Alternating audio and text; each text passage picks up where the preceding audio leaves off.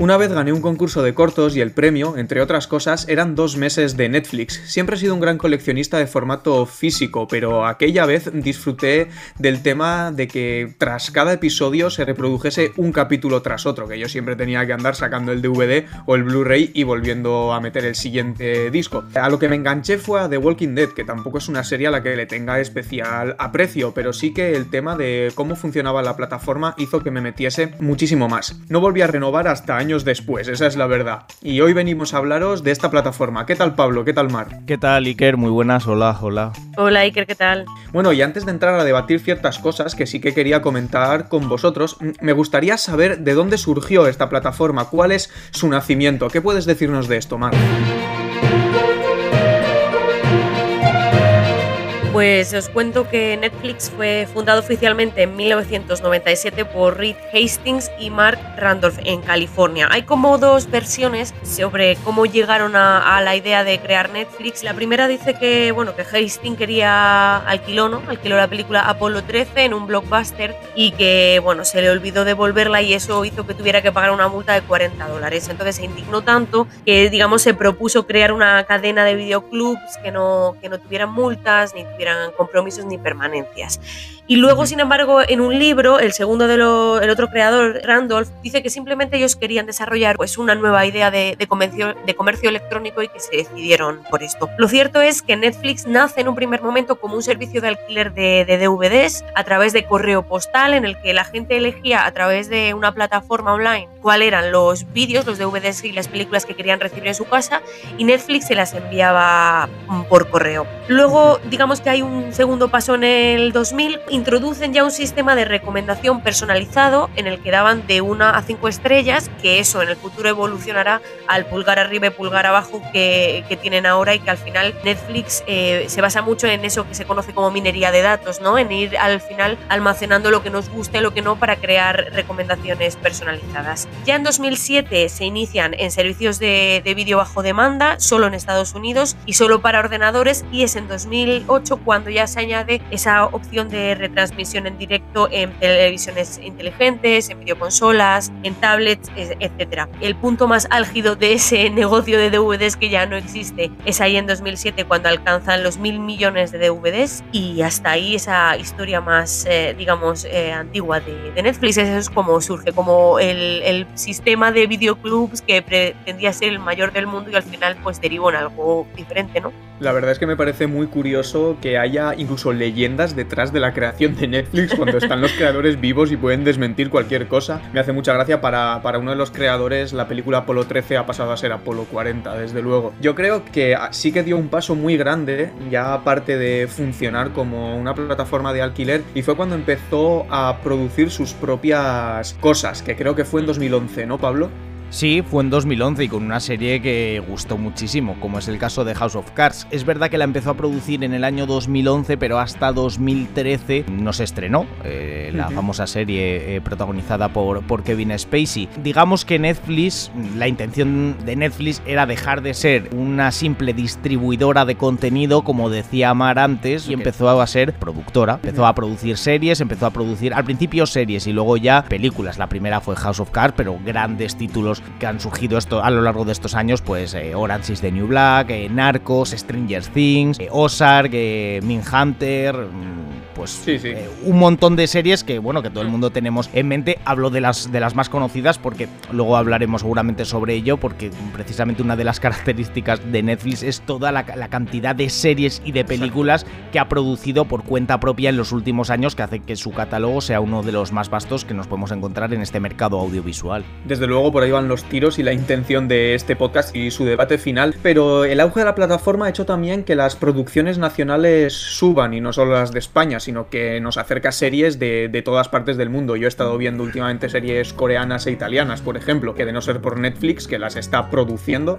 no, no habría consumido. Series como Élite, que es muy conocida, Las chicas del cable, ahora últimamente Sky Rojo, El Inocente, mm, eh, Valeria, bueno, hay, tiene muchas, pero efectivamente lo que decía Iker, yo me puse a ver el, el catálogo de otros países y nos encontramos producciones españolas, producciones italianas, coreanas, noruegas, te diría de casi cualquier rincón o continente mm. del mundo tenemos producciones y tenemos producciones largas, no tener y, varios ejemplos, no solamente una o dos. Por lo tanto, esa es una de las fortalezas que ha adquiriendo Netflix con el paso de, los años, lógicamente a nivel de series y a nivel de películas también. Tenemos también el fenómeno de la casa de papel, que aunque no empezó en Netflix, ahora mismo lo, petó muy fuerte, pero también tiene su complejidad el tema. Ha dado muchos puestos de trabajo porque todas estas series se producen aquí, por lo tanto eh, trabaja gente eh, de nuestro país, pero también estuvo tiempo pagando sus impuestos en una filial que tenía la empresa en Países Bajos. También son buenas noticias que a partir de este 2021 Netflix cobrará sus abonados desde una filial que está en Madrid, creo que concretamente en Tres Cantos, lo cual supondrá que, reconocerá sus ingresos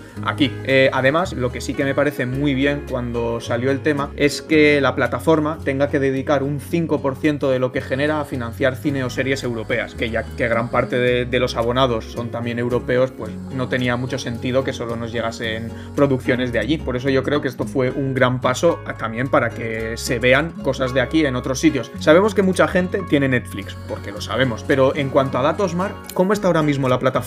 Pues mira, los datos que tenemos eh, más recientes, que son del año pasado, de 2020, Netflix está actualmente en 190 países, o sea, lo podemos encontrar prácticamente cualquier punto del mundo, a excepción, pues, no sé, claramente Corea del Norte, China, o sea, estados eh, a los que, bueno, no es Netflix la única plataforma en la que tiene problemas para llegar. Eh, son 203 millones de usuarios en todo el mundo, 1.860 millones de dólares en beneficios anuales en 2020, en nuestro país 5 millones de suscriptores y de ese total de suscriptores el 66% viene de fuera de Estados Unidos, para que os hagáis una idea de la expansión internacional que ha tenido y del peso que tiene. Bueno, 8.600 trabajadores directos de Netflix, aunque luego, bueno, a través de, filiales y de otras subcontratas emplea a mucha más gente. Y bueno, eh, como dato curioso, lo más visto de 2020, la cuarta temporada de The Crown, Tiger King, The Bridgertons y Gambito de Dama. Pero ojo que en octubre de 2020 hay un dato muy curioso y es que el 25% de los suscriptores cancelaron para irse a otra plataforma, por lo que creo que Netflix está ahora en un momento crucial para ver qué quiere hacer y qué tiene que hacer para conseguir retener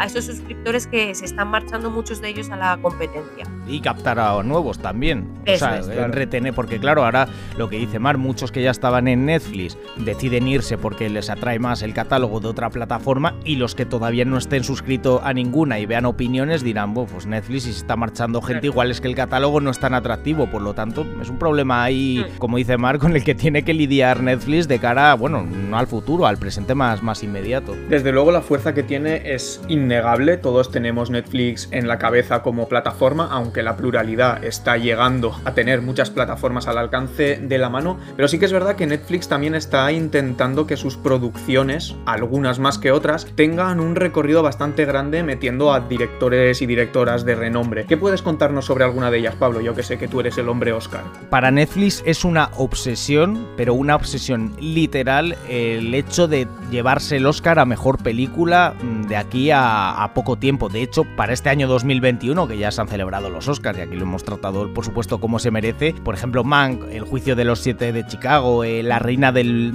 blues, las dos primeras nominadas a mejor película, no se llevaron la estatuilla y supuso pues bastante frustración para Netflix porque están obsesionados en que el gran paso, el gran salto que les falta, digamos, es conseguir ser reconocidos por los premios de la Academia, algo que no han conseguido. Ellos están siendo protagonistas en, la gala de los Oscars desde el año 2014. Su primera nominación fue por The Square, un documental. Eh, fue nominado a mejor documental largo. En 2017 lo mismo. 2018 fue subiendo la cosa ya con, con tres nominaciones, pero todo a mejor actriz, a mejor guion, a mejor canción, fotografía. Es decir, digamos premios importantes no, pero fue a partir del 2019 con la, con la producción de Roma, la película de, de Cuarón, donde digamos dio el gran salto, digámoslo así, porque Roma fue una película muy vista, que tuvo muy buenas críticas, que de hecho su director, Alfonso Cuarón, se llevó el Oscar al mejor director, pero se quedó a las puertas de ese Oscar a la mejor película que finalmente no consiguió. En 2020, la producción que todo el mundo tenemos en mente, ¿verdad? Es el irlandés, lógicamente, una la, la, película dirigida por Martin Scorsese, pero también ese mismo año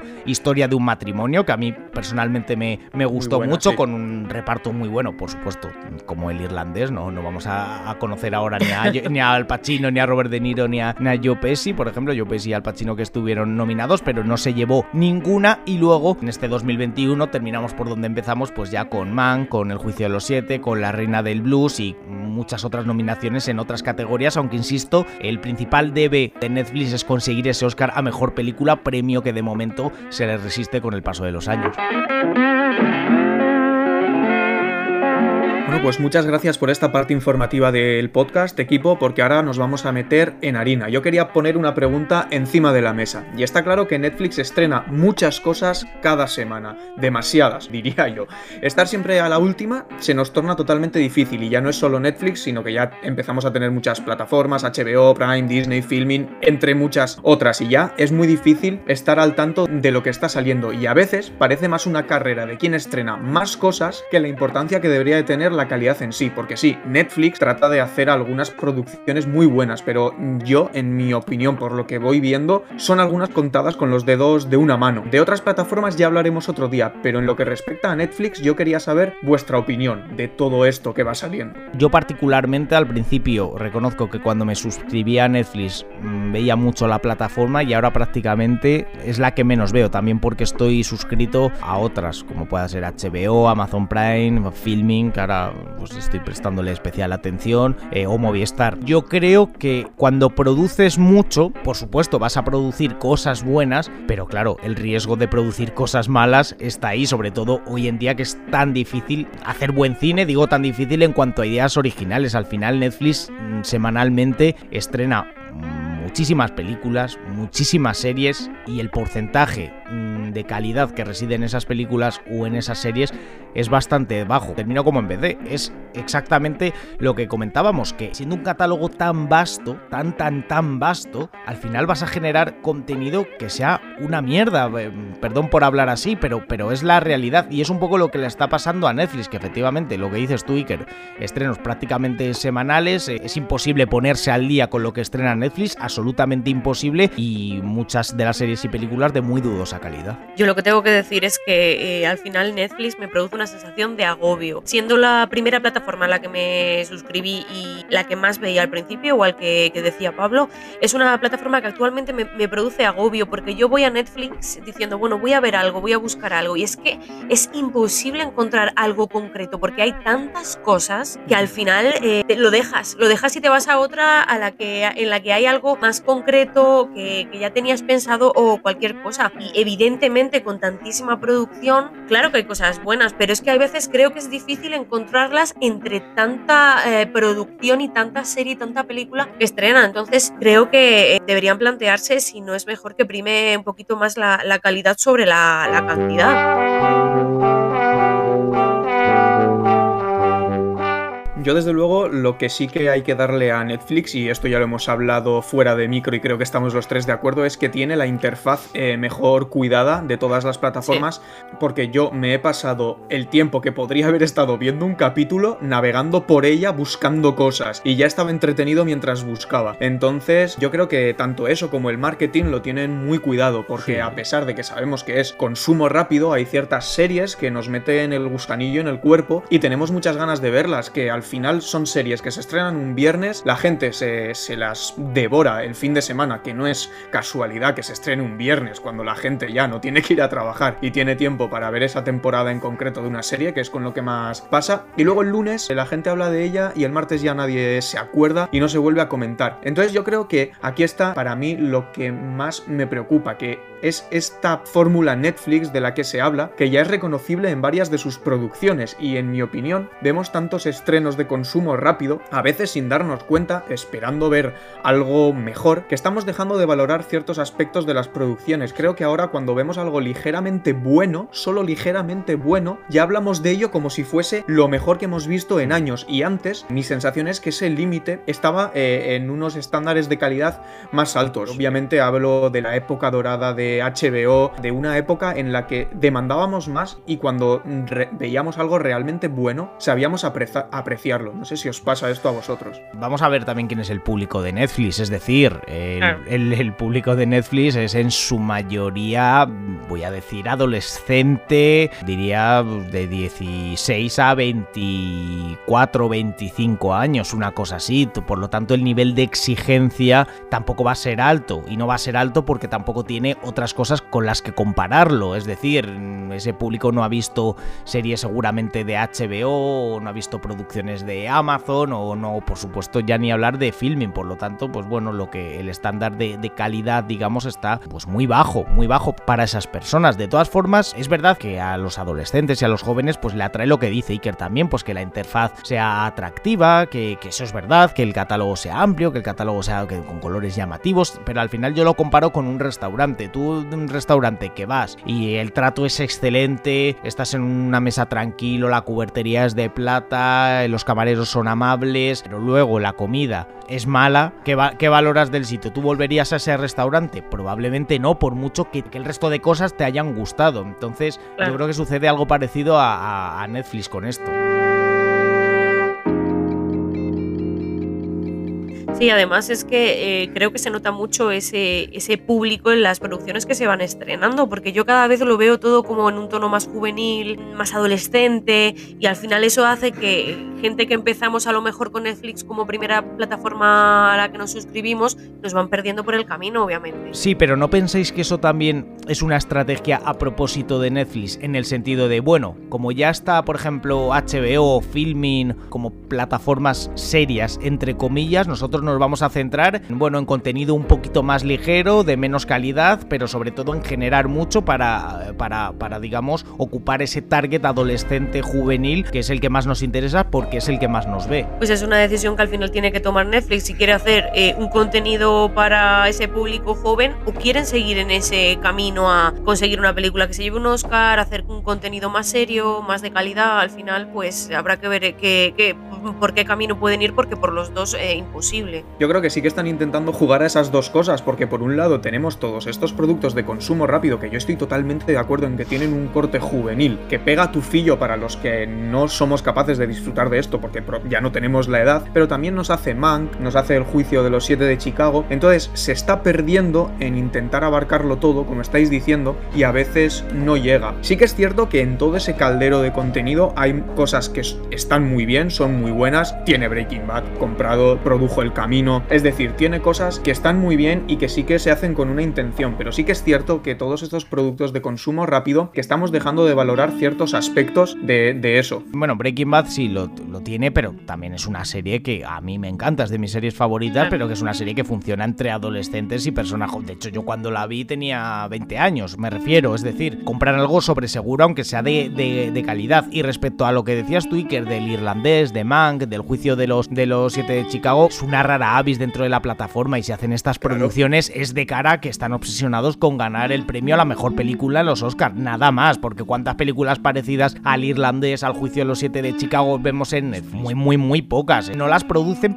para el público ni para una audiencia más experta o más experimentada o más cinéfila, sino de cara a ganar premios y a que se diga Netflix se ha hecho con el Oscar a la mejor película y punto, que es la obsesión que tiene Netflix. O sea, es un poco de cara a la galería que no se corresponde para nada con cómo es el, el resto de catálogo de Netflix. Sí, yo creo que, desde luego en proporción el baremo es un despropósito porque obviamente de cada película que sale que podemos valorarla cinematográficamente hablando más allá de puro entretenimiento son muy poquitas. Entonces sí que no sé por dónde irá tirando esto. Desde luego es un tema complicado también el decidir qué es buen cine, qué es una buena serie. Es un tema que nos daría para otro podcast porque sí que me parece muy interesante y otro tema que creo que podríamos dejar para otra ocasión es la pluralidad de plataformas que empezamos a tener, porque antes eh, Netflix, por ejemplo, hizo un gran trabajo en contra del pirateo, por ejemplo, porque ya la gente teniendo que pagar una cuota medianamente reducida al mes para poder acceder a muchísimo contenido, el nivel de la gente que pirateaba ha bajado mucho. Pero yo creo que ya va a llegar un momento en el que tenemos tantas plataformas que no vamos a poder abonarnos a todas y vamos a tener que tomar alguna otra medida que no sé cuál es, que puede ser alquilar las producciones concretas que queramos o lo que sea, pero ya hablaremos en otra ocasión de todas estas plataformas.